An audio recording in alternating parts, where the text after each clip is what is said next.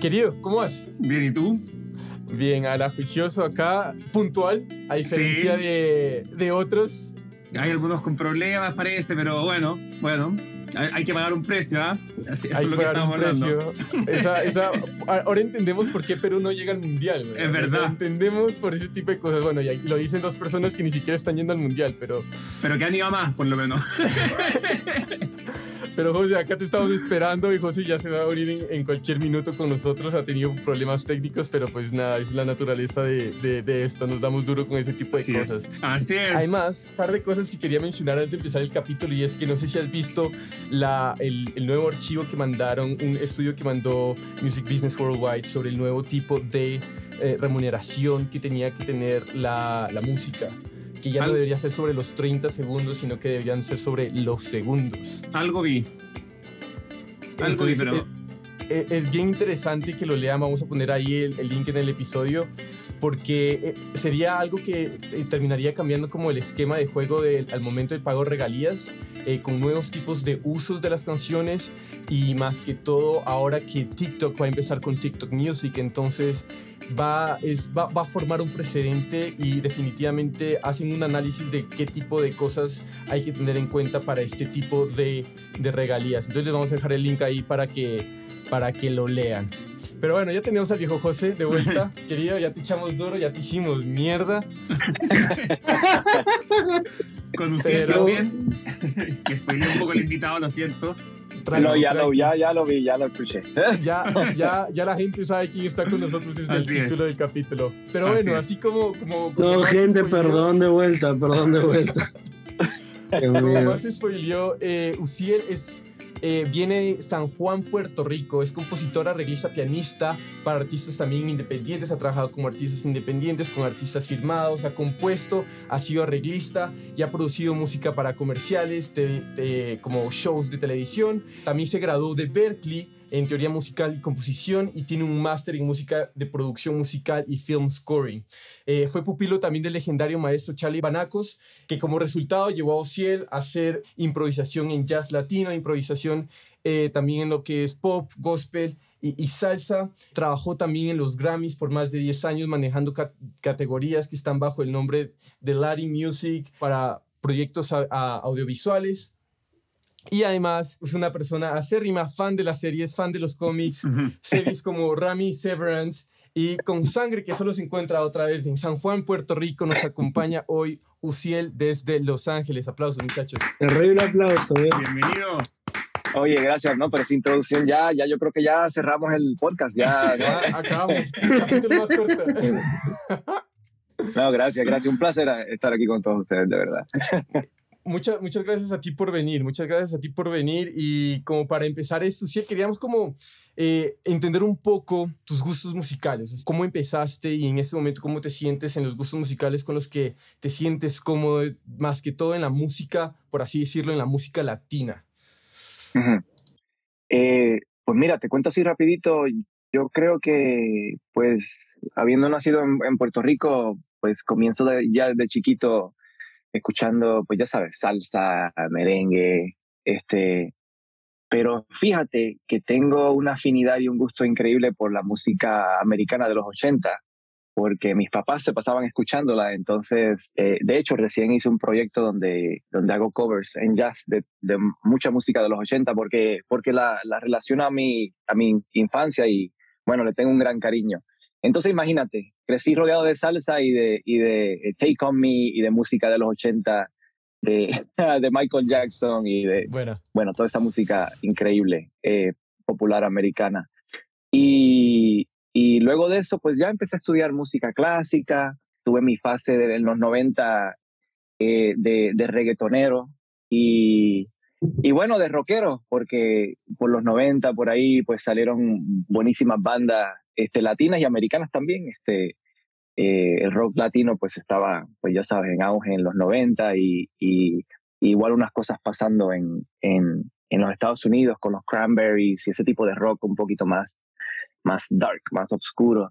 Entonces, pues ese viaje ya me lleva a, Boston a estudiar jazz, más a fondo armonía y, y entonces eso ya me lleva a, abrir mis oídos a otro tipo de música, música eh, brasileña, armonías más complicadas, más llenas de, de, de, melodías y, y, disonancia.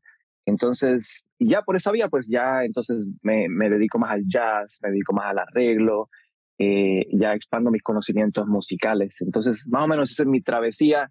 Y bueno, terminando en los Grammys, que trabajé por dos, 12 años en los Grammys con música latina y música de películas, pues ya pues llenándome los oídos de, de hasta de rancheras, de banda, de mariachi, de y hasta de eh, más reggaetón, porque reggaetón, pues allí mis profesores en la, en la escuela decían que el reggaetón iba a desaparecer, imagínate, ahora está más fuerte que nunca.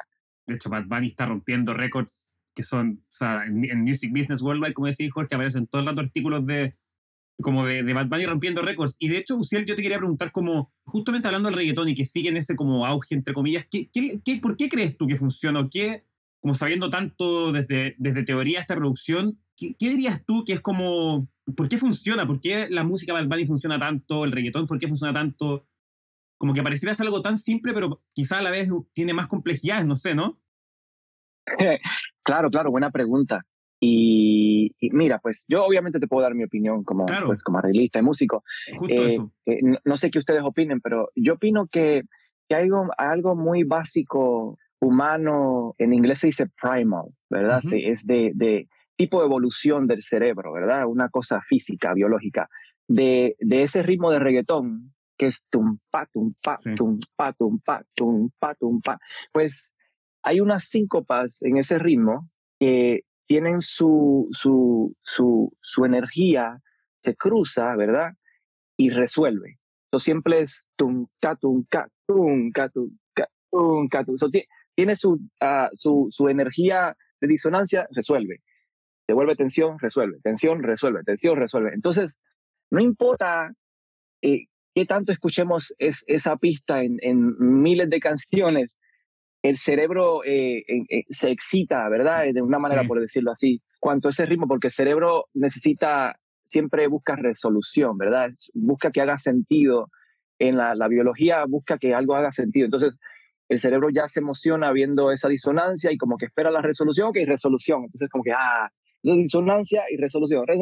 Entonces, rítmicamente, eh, e, eso lo llevamos en nosotros. Entonces, eso es una cosa que pega. Entonces, ya pues señala, añade la música, los pequeños, eh, las pequeñas melodías que, son, que se pueden cantar. Y bueno, la letra, que la letra es de fiesta, de, vacilón, entonces quizás en, en, momentos un poco sexual y bueno, pues eh, eh, cosas que nos apegan mucho a la biología, entonces es algo natural, entonces no importa que hagan miles de canciones, pues unas son mejores que otras, obviamente, pero eso ya es subjetivo. Pero creo que eso, creo que hay algo de eso en la biología que por eso nos gusta y no importa y, y, aquí sigue el reggaetón.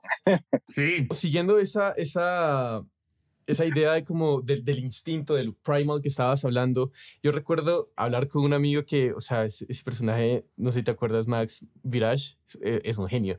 Sí, por supuesto. Y, un gran y en momentos, Max me decía que el bajo por ejemplo, en, en, la, en, la, electrónica y en todo ese tipo de cosas, tiene un, un contexto muy grande en sentido humano, porque los bajos vienen, digamos, en épocas de cavernas y cosas así, el sonido de así graves, pesados, vienen de terremotos, vienen de volcanes, entonces inspira un instinto como de supervivencia que aumenta, por así decirlo, el ritmo cardíaco, eh, en la gente. Entonces, evolucionando ya después de todos esos años, todavía el bajo sigue inspirando algo que en, el pecho, ¿no? Todo el mundo habla sobre escuchar ese bajo que te pegue en el pecho, o entre los mismos DJs a veces decir y se, y se molestan. Claro, uno puede hacer un aluso de bajo para que la gente se ponga feliz y simplemente le suba al bajo y listo, ya la gente va a estar feliz sí o sí. Pero entonces, volviendo a ese tema de Primal que decías, es, eh, es, es, es, muy interesante cómo funciona de manera eh, psicológica eh, en, en, la gente la música. Y algo, algo muy, sí. también muy humano que, que yo escuché de ti, Uciel, en un video que me mandó Jorge para hacer con esto, con la realidad de un curso que tú hiciste, también hace relación con el swing, ¿no? O sea, el tum, tac, esa, esa no es, o sea, el que el, el, la, la, caja que va antes del segundo bombo no es tan justo un 16th note. Siempre hay un swing que te da como esa humanidad, como ese, como que te da para que, para que esa resolución sea humana, sea, porque de hecho si tú programas un dembow en, en, en Ableton, en cualquier programa, y lo pones justo en el 16th note, que algo que como que no, como que le ponéis play y lo escucháis y estáis como, bueno, ¿y ahora cuándo bailo? Pero cuando lo empecé a mover un poco, incluso si lo, si lo tocas, tú te da ese, y, tiene ese movimiento que dices tú de, de, de, de, swing y de resolución, y tiene justamente los bombos como ese bajo también. Hay veces que en el 1 y el 3 o en, las, todas las negras tampoco tiene sentido mucho hablar de cuándo, por qué, pero esa resolución, como decían ustedes del bajo, quería agregar eso nomás como que es súper, también creo que importante. Sí, sí, sí. Eh, a mí lo que, lo que muchas veces me llamó la atención, que lo escuché más de una vez en realidad, fue el hecho de que en la manera en la cual se construyó el reggaetón en un, inicio partía de muchos patrones que nosotros traemos no solamente de años atrás, sino incluso desde las mismas migraciones, digamos, eh, durante la conquista, ¿no? De eh, personas que venían de, del África subsahariana y que se interponían, ¿no? O que jugaban con los patrones eh, rítmicos que tenían las comunidades indígenas aquí en América Latina. Entonces, cuando tú veías, no sé, eh, la partitura de piano de Lágrimas Negras, veías un patrón ternario arriba y veías un patrón binario abajo y ¿Cómo se logró hacer eso realmente y cómo eso sigue existiendo hoy en el reggaetón? Es algo que a nivel musicológico es muy interesante de, de explorar. No sé, no sé si nos podrías dar un poquito más de luces con respecto a aquello. Pues mira, para resumirlo así, y de hecho me, dio risa eso del, del dembow que, que dijiste, porque es verdad. Y, sí, eh, para los productores es, you know, no, no siempre, ¿verdad? Yo creo que, y he aprendido de mis, de mis mentores, que uno nunca en música debe decir siempre o nunca, ¿verdad? Eh, siempre hay sus excepciones, pero, pero creo que, por decirlo así, eh, la música a veces tiene más swing cuando uno mismo la toca y aún sea la batería, hay mucha gente que, que la programa y luego la mueve un poco, ¿verdad? Eh, con el, con el cursor, con el ratón. Pero a veces cuando uno la toca y luego la puedes copy-paste, ¿verdad? Copiar otra vez, entonces como que tiene más swing. Pero bueno, a tu, pregunta, eh, recién pregunta, creo que, mira, ah, yo lo poco que he estudiado y, lo poco que he aprendido es que mm, mucha de esta música tiene conexión con, con África, ¿verdad? Entonces, si te ubicas, pues ya hay, pues, hay, hay información y estudios de que, bueno, la, la vida comenzó, ¿verdad?, en, en África. Entonces, eh, el desarrollo de la música ya y en especial de, de las técnicas y los sonidos en, en, los, en los drums, en, eh, ¿verdad? En los tambores. Este, toda esa tradición vino a, a, las Américas con los esclavos. Entonces, en nuestras culturas y muchos de nosotros en nuestra sangre eh, tenemos ese DNA, este, crecimos escuchando ese tipo de música a diferentes niveles pero se ha filtrado por, por, por, por mucha de la música, independientemente de, de, en qué país latino hayamos crecido. En Perú, pues hay, hay influencia diferente que en el Caribe, en Brasil tiene su influencia, ¿verdad? Pasó por estos filtros culturales y geográficos y ambientales y se terminaron transformando en diferentes estilos de música, y, pero tiene su raíz en, en África. Entonces, y en sus comienzos esos tambores eran unas cosas que, invocaban unidad, familia, y, tenía que ver mucho con la naturaleza, mucha filosofía eh, con, el, con el medio ambiente. Entonces son cosas que se construían del medio ambiente, se tocaban para crear unidad, familiaridad, familia, amistad. Y, era una, pues eran fiestas en, en, comunidad, entonces era todo este, tipo, este sentido de, de, unidad y de música que, que, lo llevamos en nosotros, entonces se desarrolló y, y bueno, con, los, pues con la esclavitud eh, vino eh, llegando acá a las Américas en diferentes eh, niveles, pero entonces llegando al reggaetón, pues el, reggaetón tiene su, su línea directa a, a esa música de, de, de, West África, este, de África del Oeste y de la influencia. Entonces, eh, obviamente se han añadido cosas electrónicas, porque si vas a los comienzos pues, del reggaetón, eh, eh, todos estos ritmos caribeños, ¿verdad? Eran, pues estos muchachitos en sus casas, pues no tienen facilidad de tener todos estos instrumentos y, y, y, baterías y tambores africanos, pero tienen Fruity Loops en un programa baratito, que quizás se lo dio el vecino o el amigo, ¿verdad? Pero bueno, vamos a hablar de eso, ¿verdad? Para otro capítulo todo eso.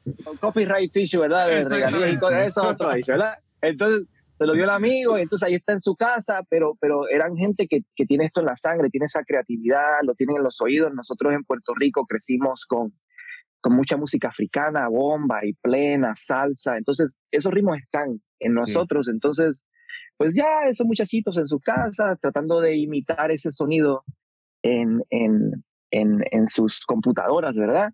Y, y mucha influencia del, del hip hop americano también. Entonces ya esas cosas se cruzaron pero sí, para no hacerlo tan largo, ¿verdad? Y, y, que la gente no se duerma.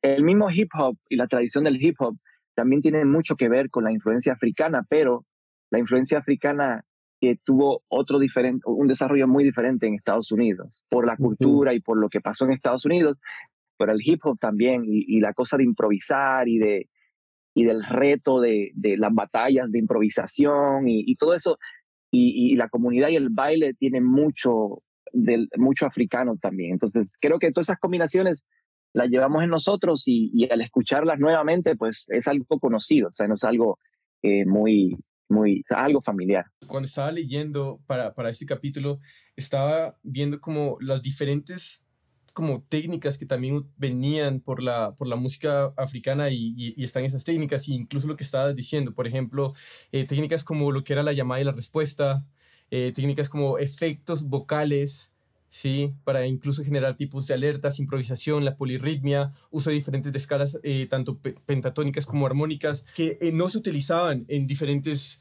ritmos tradicionales, por así decirlo, europeos. Y hoy más que nunca se mezcla 100% como está diciendo tú, o sea, hoy en día hay productores que hacen un dembow con un bombo de hip hop y ponen un hi-hat de otra cosa y hoy en día es como que ya todo, hoy en día sí que ya más que nunca, mm. como la música se produce más que o sea, está como más, como decimos siempre, democratizada que nunca. Hoy, sí que ya una mezcla de todo, que todo tenemos todos los sonidos en todos lados, etcétera. Yo no, perdona, perdona que te interrumpí, pero es que hace rato quería preguntarte como, porque hemos hablado ahora como de ritmos y creo que es la parte en realidad fundamental, o quizá el 80%, no sé de por qué funciona, pero te quería preguntar como también, como tu visión como pianista, realista, etcétera, tu visión sobre la armonía, las melodías, etcétera, si es que tienes alguna visión en particular, en verdad, que, que, cómo, cómo, por qué hay canciones que quizás funcionan o arreglos que funcionan, porque todo el mundo dice como son cuatro acordes y ya. Mm, sí, sí, no. Entonces, ah, como que esa es tu opinión, como sí y no. Como, ¿Qué opinas tú? Ah, man, esa es la pregunta de, del millón. Del millón. Porque, porque ¿cómo uno hace un hit? Esa es la pregunta del Exacto. millón. Eh, pues mira, ah, yo no sé, en mi experiencia, y, me imagino que ustedes más o menos estarán de acuerdo, que, que, hay una magia, hay un momento donde se, se combinan diferentes cosas. Eh, por usar un ejemplo no tan, no tan recién, pero uno que sí tuvo un impacto grande, que fue el de Despacito, ¿verdad? Y hay unos videos en, en YouTube en, los que, en los que los productores explican cómo fue que lo, lo lograron. Entonces ya entienden mejor, pero creo que despacito cumplió con unos factores eh, como que los planetas se alinearon, ¿me entiendes? Comenzando con lo que en la producción ellos sabían cómo producir muy bien, desde eh, el uso del ritmo, desde la instrumentación, porque para resumirlo sin entrar mucho en detalle, porque el video está buenísimo, que lo pueden encontrar en YouTube, es eh, eh, rítmicamente, pues es reggaetón. Pues ya, ya hablamos del ritmo, que lo conocemos y nos gusta, ¿verdad? Porque es algo instintivo, eh, de la, biológico. Luego, ellos añadieron sonidos, ¿verdad? Sonidos que no solamente van a, a, a solamente como que les va a gustar al, al, Caribe, sino otros sonidos como sonidos de acordeón, otros sonidos que, porque les va a gustar, pues ya sabes, al, a la comunidad eh, de México, eh, y otras comunidades que, en la que, que, crecen con ese sonido del acordeón, ¿verdad? Eh, porque la idea es, es escuchar esos sonidos con los que crecimos, porque a eso tenemos más afinidad. Entonces, luego, este, la canción era una canción media reggaeton pop, pero luego se añadió Daddy Yankee, eso le añade otro, otro, otro más poder. Luego eh, combinan a Justin Bieber, entonces de esa manera cruzan a los Estados Unidos. en cuanto a la producción otra vez, el espacio de despacito y ahí entra el beat. E, eso, ese espacio ahí, e, eso no está exactamente eh, ahí en el, como le dicen, en el grid, en, en la, en tiempo. Hay algo, no está cuantizado, hay algo que, boom, y ahí entra el ritmo. Entonces, eso como que crea expectativa. Y además de eso, pues ya la tecnología ya estaba evolucionando, eh, la gente empezó a hacer covers en diferentes lugares y bueno, ya se empezó a regar y como te digo, los planetas se alinearon, pero en sí, mira, yo le digo con la gente que trabajo y a, mis estudiantes que uno hace música con el conocimiento que uno tenga, eh, uno trata de ser eh, auténtico, ¿verdad? Y hacer el mejor producto y bueno, ya uno lo lanza al, al mundo y, hay que trabajar duro, ¿verdad? Hay que trabajar duro promoviéndolo y, bueno, relacionándose con gente. Pero hay cosas que son increíbles, que le van a gustar a la gente, y hay otras cosas que son increíbles que, pues, no sé, pues no le va a gustar a la gente. Entonces, el secreto todavía no lo sé. Cuando lo tenga, se lo digo. Aquí vamos a estar esperando. una pequeña cosita y me callo, pero ese, ese video nomás es buenísimo. Lo voy a bajar en la descripción porque yo también lo vi, es buenísimo. El video de la desconstrucción de Despacito es espectacular. Eso nomás quería agregar, porque lo dijimos después en, en los comentarios. E incluso, además, una canción no está es a veces mucho más adelante de su propio tiempo y la audiencia a veces no está lista para para la canción. O sea, y se han visto muchos casos, eh, eh, por, y más que todo hoy en día, mucho, muy, muy relacionado con el sync y con las canciones que estábamos hablando incluso antes, con diferentes tipos de series, Euphoria, Stranger Things, Umbrella Academy. Entonces, como quería preguntar un poco sobre las oportunidades que puede haber en Sync para música latina, porque muchas de las veces cuando estábamos eh, investigando encontrábamos que la mayor, la, la, la, la mayor cantidad de veces que se utilizaba era para dar un tipo de contexto, ¿sí? Dentro de la serie. ¿Y a qué me refiero con contexto? Es que, sí, ok, estamos grabando esta serie en México en 1990 y cuantos, eh, o, en, los, en los 80s, por hacer eh, honor a la serie, a los personajes, a la historia que se está contando y volverlo más auténtico, pues se utiliza música de referencia de esa época, ¿de acuerdo? Pero siento que este, a veces termina siendo como el único tipo de uso que podría llegar a ser cuando, en, cuando se quiere llegar a otro tipo de mood, se utiliza probablemente música que es en inglés. Entonces, ¿tú cómo lo ves ahí? Pues mira, eh, yo sé que hemos hablado de esto tú y yo en, en otras ocasiones. Yo veo como que ahora las cosas se están alineando de diferente manera porque, pues debido a la economía musical de hoy día, entonces el, el sync, como tú dices, eh, la sincronización de, de música y, y, y, visuales, pues es donde pues es un mercado grande y viable en contra de que pues ya los no se venden álbumes, ¿verdad? No hay, no hay dinero ahí. Entonces, muchos artistas están tratando de sincronizar música con visuales. Entonces, hay mucha demanda en eso. Entonces, los visuales ya se, ven, se están viendo afectados por la música porque eh, hay hasta contratos que se hacen antes de que se termine el visual. ¿Ves? Hay una película, están haciendo la película, bueno, pues está la película, pero esta película va a tener Beyoncé, va a tener a, Justin Bieber, a Selena Gómez, lo que sea. Esa película contractualmente va, tiene que llevar tres canciones de ellos, por decirlo así, ¿verdad? Entonces ya eso afecta de, de por sí la película. Entonces no hay, no hay como que esta, bueno, algunos lugares, ¿verdad? No es como que todo sea así, pero por eso hay, hay canciones, ¿verdad? Hay, hay visuales, hay películas, hay series que uno las está viendo y meten y escucha, pues escuchas un tipo de música que comienza y, como que tú entiendes que como que no va. entonces, pero entonces la está afectando de manera negativa en un sentido y de otro sentido de manera positiva, ¿verdad? Porque hay cosas creativas pasando, como, como hemos hablado de, de programas en diferentes, en diferentes pues, eh, eh compañías, HBO, Showtime, en Netflix. Este, uh, entonces, mira, yo lo, ahí lo que está es la creatividad, ¿verdad? Este, eh, y creo que mucha de esta música puedes expandir y expande el, el, el, el, el impacto de lo visual.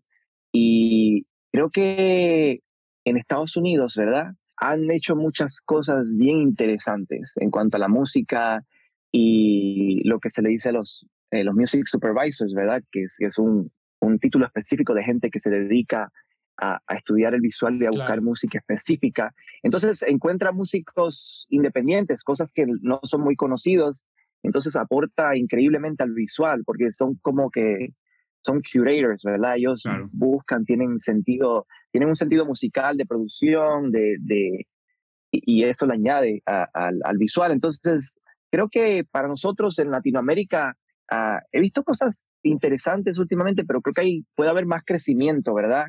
Y comenzando de que pues en nosotros hay mucho potencial de crear visuales, ¿verdad? Y, y creo que ahora con Netflix y estas, estas cadenas, estas compañías, nos están facilitando la manera de pues producir nuestro contenido, ¿verdad? Porque antes no había como que manera de distribuirlo así, este, pues mundialmente, puedo decirlo así. Entonces, y, hay música que se está sincronizando, que está interesante, ¿verdad? Eh, pero casi siempre escucho artistas que son pues conocidos, las mismas canciones, canciones de los, de los 2000, de los 90, ¿verdad? Entonces, creo que hay mucho, mucho espacio para, para hacer cosas bien interesantes. Entonces, creo que están esos dos lados, pero la tendencia creo que es porque, en primer lugar, es, es una buena manera de, de generar, pues, de monetización, monetización, ¿verdad? De generar de, eh, dinero, ¿verdad? Ganancias. Y más que todo que en, en Latinoamérica siento que el mercado de, de Sync y e, es, es, bien prematuro, o sea, no es nuevo, no es nuevo, ha estado ahí, pero como también el rol del Music Supervisor es, es muy prematuro porque durante mucho tiempo todas las responsabilidades eh, incluso cayeron por varios años en los mm, publishers para hacer todo el proceso de licenciamiento sin necesidad de que haya el rol específico del Music Supervisor. Y ahorita uh, haciéndome como mención a lo que decías de con Netflix, digamos, en el, leí que en el 2019, desde el 2019, en México únicamente hasta el 2025 iban a ser más o menos 25, 50 producciones en ese transcurso de tiempo. Entonces, ah. definitivamente está creciendo y creo que de alguna u otra manera, y tuvimos una conversación también muy interesante con Patricia Portaro eh, de Big Sync, que es una music supervisor super crack, de, de, de las oportunidades que está sucediendo en América Latina, incluso con la combinación, uno, oportunidades en América Latina, dos, eh, ahora con todo lo que venía del short form video de TikTok, por ejemplo. Pero en general, como que yo siento que, o sea, y en línea con un poco lo que dicen ustedes, pero, y corréjanme también si que piensan diferente, pero yo siento que se ve poco como todavía, a pesar del auge de la música latina y todo, que estamos hablando que Bunny también rompe récords, el reggaetón, pero se ve poco, eh, o yo al menos veo muy poco como, por ejemplo, no sé, una, como le comentaba Jorge, de hecho, como no sé, cuando yo veo ads, escucho mucho la música, como que trato de escuchar la música y ver qué están poniendo. Y digo, ah, aquí el Music Supervisor trató de elegir algo que se parezca a Dua Lipa, como un, sound alike de Dua Lipa, ok. Ah, eh, no sé, ah, Harry Styles, ok. Pero no, no escucho nunca, nunca escucho un dembow que yo diga, no sé, ¿por qué? ¿Y por qué no, weón? ¿Por qué no un dembow en, no sé, en una, en una bebida, en quién, en quién piña? No sé, pero como que siento que todavía hay poco como, por alguna razón, no sé, en los catálogos, no sé si uno ve em, cualquier sitio de que venda música de stock, digamos, Premium Beat, Shutterstock, cualquiera de, estas de estas páginas, como que siento que nunca están arriba tracks como a like de reggaetón o de, o de música latina, no sé por qué tampoco. Quizás en línea también con lo que dicen ustedes, como que estamos creciendo recién, pero no sé, es como raro, ¿no? ¿Qué es lo que, qué es lo que está buscando, esos sentimientos que está buscando la parte de Sync que, mm, que se diferencia de la música latinoamericana, por ejemplo?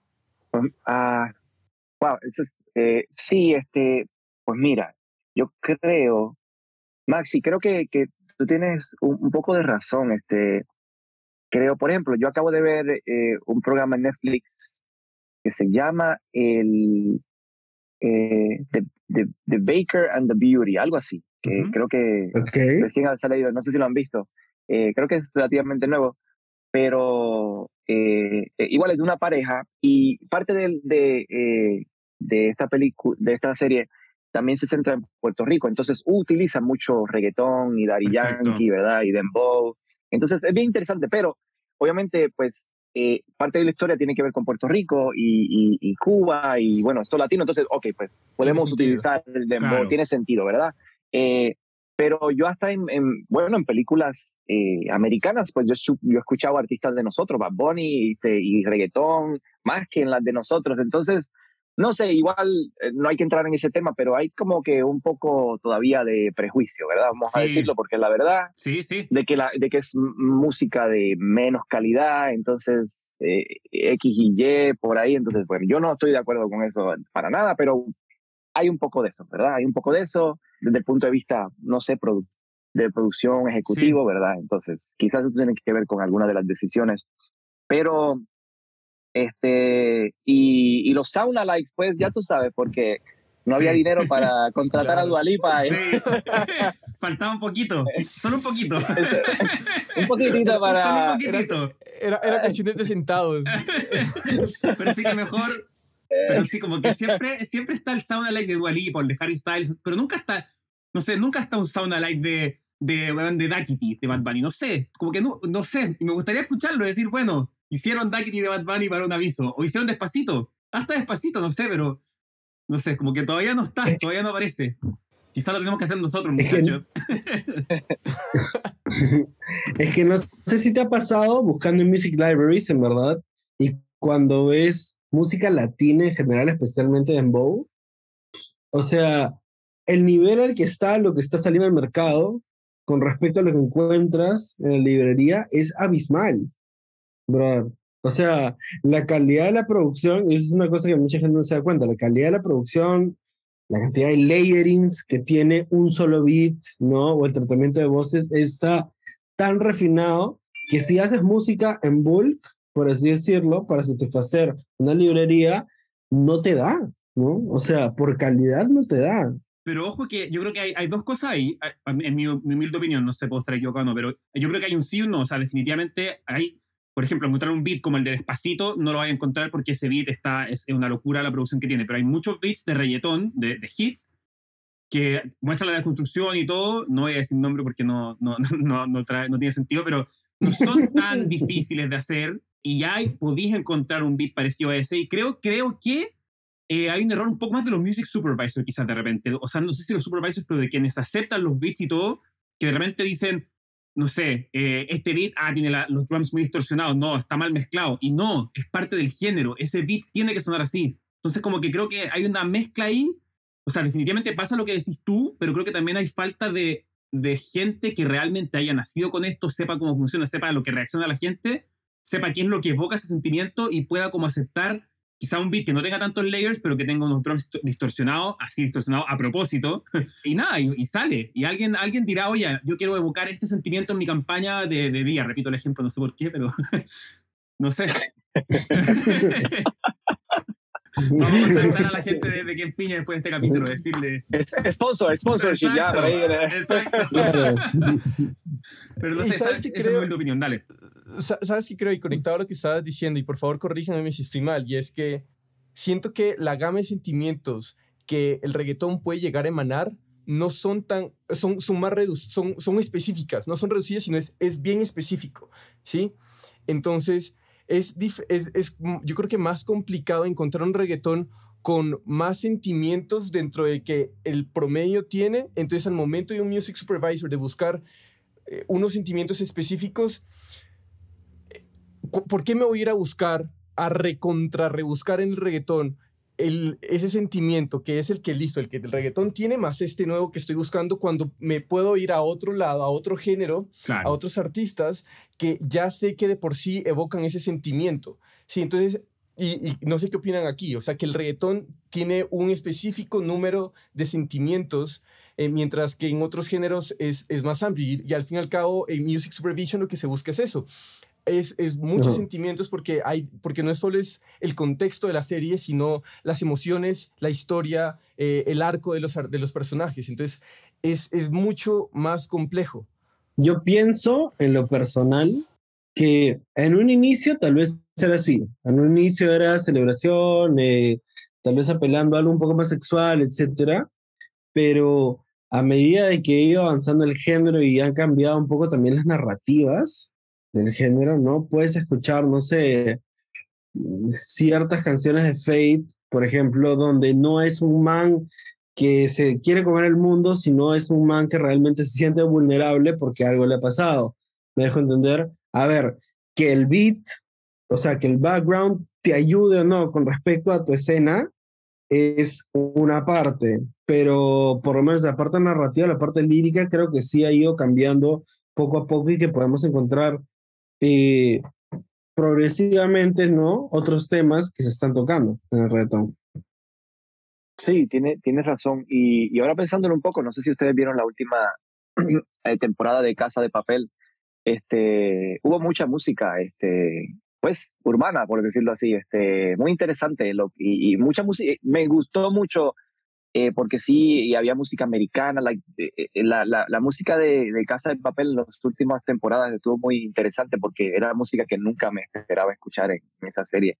Entonces sí hicieron muchas cosas interesantes y y claro, ya era un, un, un, un programa, un show que ya tenía cierto tipo de, de, de, presupuesto y bueno, y, y, y cierto tipo de, de audiencia. Entonces, eh, pero se tomaron riesgos, yo creo, con el tipo de música y bueno, creo que funcionó increíble. Entonces, yo eh, eh, sí estoy de acuerdo con todos ustedes y, y, creo, creo que esta generación que está creciendo, que eventualmente van a ser los futuros productores ejecutivos puede que cambien el, el, el juego, ¿verdad? El game. Creo que, que está en ellos eh, que crecieron con esta música, este, y bueno, aún nuestra generación, porque el, el, pues el reggaetón eh, surgió cuando yo estaba en, en, en, la preparatoria, en high school, entonces creo que nosotros somos lo que vamos a, a comenzar a cambiar el ambiente sí. y la percepción, sí. entonces creo que ese cambio viene por ahí, entonces falta unos cuantos añitos.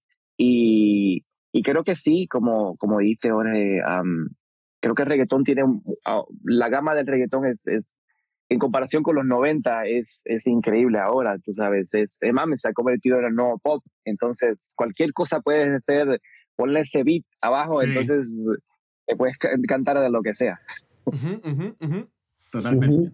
Pero es verdad que es verdad que tiene como esa creo que se juntan muchas cosas, que tiene esa gama de, de, de, de, sentimientos como bien acotado, y además creo que está también algo que mencionó Uciel, que todavía está esa percepción como de, no sé si de llamarlo menor calidad, pero hay un pequeño prejuicio ahí que todavía como que, como que se junta también de nuevo con lo que decís tú, Jorge, como para qué voy a elegir un reggaetón si puedo elegir otro tema, voy a citar a Dualipa, que quizás trae un sentimiento también de felicidad, baile, y me voy un poco más a la segura. Quizás sea ese como el por qué hoy en día todavía no vemos tanto, no sé, no sé, pero de que ojalá que cambie, tiene que cambiar, yo creo que para allá vamos. Sí, yo, yo, creo, yo creo que eh, ahí está la pregunta y, y, y, es algo que se va a solucionar en los próximos años. Simplemente se ese hilo, ese pequeño nudo del hilo se va a desenredar en los próximos, sí. a, a, corto plazo y ni siquiera estoy hablando a, a, a largo plazo. Y eh, otra, otra de las cuestiones que queríamos hablar contigo, Uciel, era tu experiencia con los Grammys. Sí, o sea, ¿qué, cómo, ¿cómo fue ese proceso de tener que curar, de tener que manejar estas categorías de música latinoamericana, de música latina, eh, muy ligado también con todo lo que es la música para cine y televisión?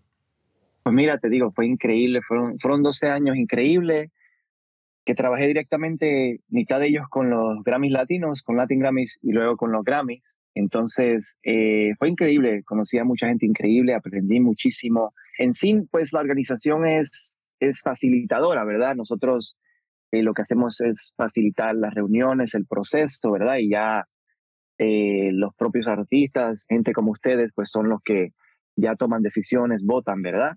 Pero estando ya en el otro lado de, de la administración y de la coordinación, eh, sí, conocí a muchos artistas increíbles, mucha gente, eh, fui partícipe de las reuniones en donde, se discute a, a, detalle la música, ¿verdad? La producción, la, eh, la, composición. Entonces, es escuchar a algunos artistas pues hablar de, su, de otras músicas, de otros artistas, con mucho respeto y, desmenuzando pues lo que está pasando y cómo ellos perciben no solo musicalmente, pero también su relación en cuanto a la, cultu a la cultura y lo que está pasando y, y teniendo reuniones con muchos ingenieros hablando de, de, cómo pues el reggaetón en este caso eh, la ingeniería es muy diferente o sea, sí. entonces y, y, no es y cumple su propósito es solo es, es diferente no no no es la misma ingeniería que grabando una orquesta clásica o un, una banda de rock pop y reggaetón son diferentes eh, gamas y, técnicas que se necesitan. Entonces, aprendí muchísimo de todo. Aprendí, chicos, aprendí de, ingeniería, de producción, de cultura, eh, del negocio. Entonces, y, bueno, pues me enamoré de la música mexicana también, porque creciendo en Puerto Rico, pues no se escucha mucho de esa música, pero me enamoré del mariachi, de la banda, del corrido y, y de lo chévere que está pasando ahora, del corrido tumbado, que es que es como el reggaetón ha afectado la música mexicana y, y este corrido ahora tiene un swing reggaetonero también muy chévere. Entonces, muchas cosas lindas pasando. En este momento, sí. En este momento, Luis, en este momento, Luis debe estar sonriendo y él no sabe por qué. Luis es el otro integrante del podcast. Nosotros tenemos otro integrante, sí, que, que Luis, no sé si Jorge te contó, pero es mexicano y él, o sea, nos habla, nosotros hacemos un capítulo de, voy a, voy a exagerar, pero hacemos un capítulo de, no sé, Music Business y dice, bueno, yo quiero agregar también que ahora está en México los corridos tumbados. O sea, trae siempre a colación los corridos tumbados. Siempre, todos los capítulos. Y nadie, y nadie, todos, todos le dicen pobre Luis, como, sí, los corridos tumbados. Y ahora, o sea, ahora se debe querer. Ahora ya. Cállate con los otros corridos. Claro. Y ahora que, ahora que por fin, ahora que por fin, de hecho creo que no podía estar en este capítulo porque está viajando a México, ¿no? Ahora creo, o mañana, no sí, sé. Creo que está sí, sí, sí, sí. Creo que ahora mismo, entonces debe estar, pero. Sonriendo y no sabe por qué. Bueno. está buenísimo Sí. eso. Ah, y el capítulo de la música Así de que- películas, pues eh, conocer, relacionarme con muchos de los ejecutivos, eh, aprender un poco de las decisiones eh, que a veces se toman en cuanto a pues decisiones que son afectadas creativamente, pero también financieramente. Tienes un presupuesto así, tienes que decidir esto. Este artista no estaba disponible, se consiguió este artista. Entonces, cosas así que resultan en, en magia, ¿verdad? Eh, Claro. eh, productores hacen la magia suceder, entonces el, el productor fin, el producto final es increíble, pero detrás de ese producto final hu- hu- hubier- hubo miles de errores, ¿verdad? Entonces, Sí. pero, pero resultó increíble, entonces cosas así que pasan y, y nada, pues eh, eh, me la pasaba escuchando música, yo tenía que escuchar toda esta música, asegurarme de que cumpliera con los requisitos, entonces en ese proceso de estos 12 años de escuchar tanta música, ¿verdad? Y, entonces, pues he aprendido increíble y les cuento algo gracioso. No sé si conocen al grupo, al famoso grupo de Milli Vanilli. No sé si se acuerdan. Sí, sí, sí, sí. Eh, es un grupo americano que resultó que, que terminaron, que que, pues que ellos estaban, que no eran los que cantaban. Entonces les quitaron el Grammy. Entonces yo trabajando en las oficinas, una vez, en una ocasión estoy organizando los Grammys y me encontré el Grammy de Milli Vanilli que se lo habían quitado. Entonces, entonces me, lo, me lo encontré, este, estaba guardado. Entonces, bueno, y estaba como que medio perdido, lo encontré, entonces ya lo colocaron en otro lugar, pero, pero al encontrarlo, pues ya me recordé de eso y, y bueno, y pensé, imagínate hoy día qué pasaría, porque ahora mucha gente lo que hace lo mismo, Sí, definitivamente. pero eso es otra historia, es otro es otra historia, pero bueno, totalmente, eh, totalmente. Y una de las cuestiones que te queríamos como preguntar es que hay, hay, hay como dos temas claves que, que quiero tratar, eh, pero me voy a ir por el de el menos polémico. Me voy a ir por el menos polémico. Eh, y es como ahorita con la música para videojuegos, que cada vez, uno, que los videojuegos se, ha se han vuelto como tan relevantes y se han vuelto uña y mugre con la industria musical. Y si no estoy mal, hace poquito también aprobaron una nueva categoría para música de videojuegos para los Grammys. Entonces, ¿tú cómo ves esta interacción entre música y videojuegos? ¿Y qué significa, digamos, que mm, como esta formalización de parte de los Grammys que le den su espacio a los videojuegos? Mira, te digo, sin entrar en mucho detalle, yo tuve mucho que ver en, en es- eh, eh, trabajé muchísimo eh, eh, con, con varias personas en esa propuesta que fue aprobada por, por, los, por, la, por la Junta, ¿verdad? Y se creó esta categoría. Entonces, eh, es una ah, categoría que lamentablemente tuve que dejar porque pues eh, con- eh, terminé trabajando en otro puesto, ahora soy educador, pero pues la, la dejé y ojalá florezca este, entonces, muy orgulloso de haber sido parte de eso y de haber trabajado en, en- en esta categoría. Y creo que era, que era el tiempo de, de darle espacio, porque estas, mm, estas músicas estaban compitiendo conjunto con series y, y- y películas. Entonces, la comunidad, el tipo de música eh, es muy diferente a lo que está pasando en series. Entonces, creo que merecía su espacio. Obviamente requería de tiempo, ¿verdad? Y del movimiento. Y, y creo que la industria se está dando cuenta ahora de que es un sector, bueno, algunas personas se han dado cuenta hace tiempo, ¿verdad? Pero recientemente, por el mismo factor de, de la monetización, ¿verdad? Y del dinero, se han dado cuenta de que esto es un mundo que es, que es como se dice, un niche, ¿verdad? Sí. Pero, pero es un niche de, mundial de, de millones de personas. Lo que sucede es que la, que la industria musical pues estaba en su onda vendiendo CDs, con streaming, ¿verdad? Este, pero ahora dicen, espérate, pero aquí están, tienen hasta eventos donde estadios, se, eh, estadios se llenan y lo que están viendo gente jugando videojuegos es, como, un, como, una, como un estadio de fútbol. Entonces, pues ahora como que están tratando de, de meterse y de asociarse. he visto varios artículos de, de, de, de asociaciones de, de, millones de dólares de, de, compañías disqueras con compañías de, de videojuegos y está pasando mucho. Entonces, creo que es algo chévere, creo que es la oportunidad que se le dé espacio y no solo eso a, la, a los compositores de música de, de, de, este medio visual, porque, porque, man, uno se imagina, bueno, yo soy eh, gamer, como nos decimos desde, pequeñito, desde que nací. Ah, chévere. Entonces, y, regresando al pasado, imagínate la música o a un juego como Zelda o... Total. o Total o sea, no te los puedes imaginar sin la música. Entonces, eso merece ser premiado, ¿verdad? Entonces, creo que era el momento y ahora que hay más juegos que nunca, creo que es pues, algo muy chévere y que me alegro mucho que, que la Junta lo haya aprobado y, y pues ya veremos, este es el primer año, a ver quién, quiénes son nominados en esa categoría. Entonces, estoy muy emocionado por ver a quién se nominan.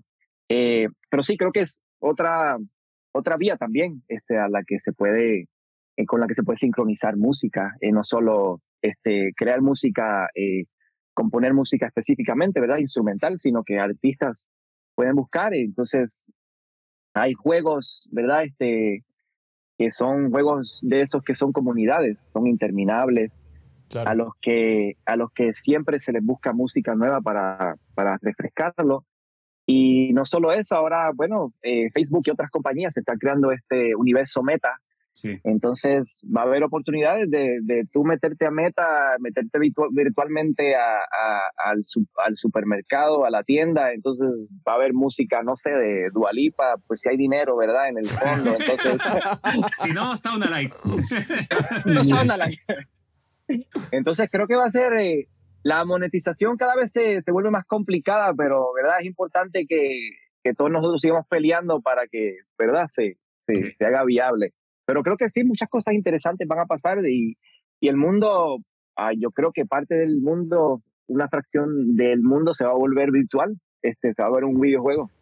De acuerdo, de acuerdo. Y, y, como lo que hablábamos en un principio, o sea, ya de por sí, hoy en día la industria necesita una nueva forma de, de monetización, un nuevo tipo de royalty, porque durante, hay, hay muchos padecimientos que no se están ignorando, pero están muy arriba ya van a, eh, eh, varios años estando en la frente de mucha gente, entonces yo creo que estas cuestiones de monetización pronto se van a empezar a resolver, van a empezar a salir nuevas ideas. El problema es aquel primer paso, porque yo creo que una de las de los temores de, de muchas de las grandes empresas, no solo disqueras, sino también DSPs, editoriales, de los grandes, incluso las mismas eh, redes sociales como Facebook, TikTok, tienen un miedo a informar un precedente porque eso quiere decir que de aquí en adelante tenemos que jugar de esta manera. Mm. Entonces, eh, eso, eso, siempre me acuerdo de, el setear un precedente. Eso es de lo que me acuerdo que lo aprendíamos en la universidad y de un invitado que decía es que nadie quiere setear el primer precedente porque va a cambiar todo y pues nadie quiere que te termine señalando a ti como, ay, es que tú, es que tú la cagaste. Eh, pero, pero bueno, eh, Uciel, en verdad eh, ha sido un gustazo tenerte en el capítulo, ha sido una risa y ha sido yo creo que muy valioso porque hay, hay varias varias perlitas que la gente puede recoger que realmente nutren mucho el, el día a día de la, de la gente. En verdad, muchísimas gracias por venir. No, un placer. Y solo para terminar con eso que dijiste, eh, eso pasa, pero hay mucho dinero ahí pasando, así que hay que pelear por eh, que conseguir el pedazo del país. Hay que hacerlo, hay que hacerlo. Totalmente. Y hay que, y hay, que obligarlos a que ellos sean, se eh, programen el precedente. Hay que obligar a esta gente porque si hay mucho dinero. Pero bueno, eso es otra conversación. Gracias a ustedes, de verdad, Jorge, José y, y Max. De una, muchas gracias. Muchas gracias. Como con cuatro temas pendientes para parte 2, 3, 4. Sí, en verdad, en verdad. ya la Quedaron muchos cabos sueltos. Pero bien. Muchísimas gracias. Bueno, Uciel, un abrazo. Un abrazo, chao. Cuídate. Chao, chao. Hey, si ya llegaste hasta acá, muchas gracias por escucharnos. No te olvides de seguirnos en Spotify, Apple Music, Pandora o la plataforma digital que sea de tu preferencia. Si te gustó el capítulo, si te gusta el podcast, no olvides recomendarnos a tu grupo de amigos, colegas. Es la mejor manera y la manera más orgánica de que sigamos creciendo esta comunidad. También nos puedes encontrar en Instagram, Facebook, YouTube como 8000 kilómetros podcast y cualquier comentario, duda, sugerencia para mejorar el podcast es más que bienvenida. Nos vemos en el siguiente episodio.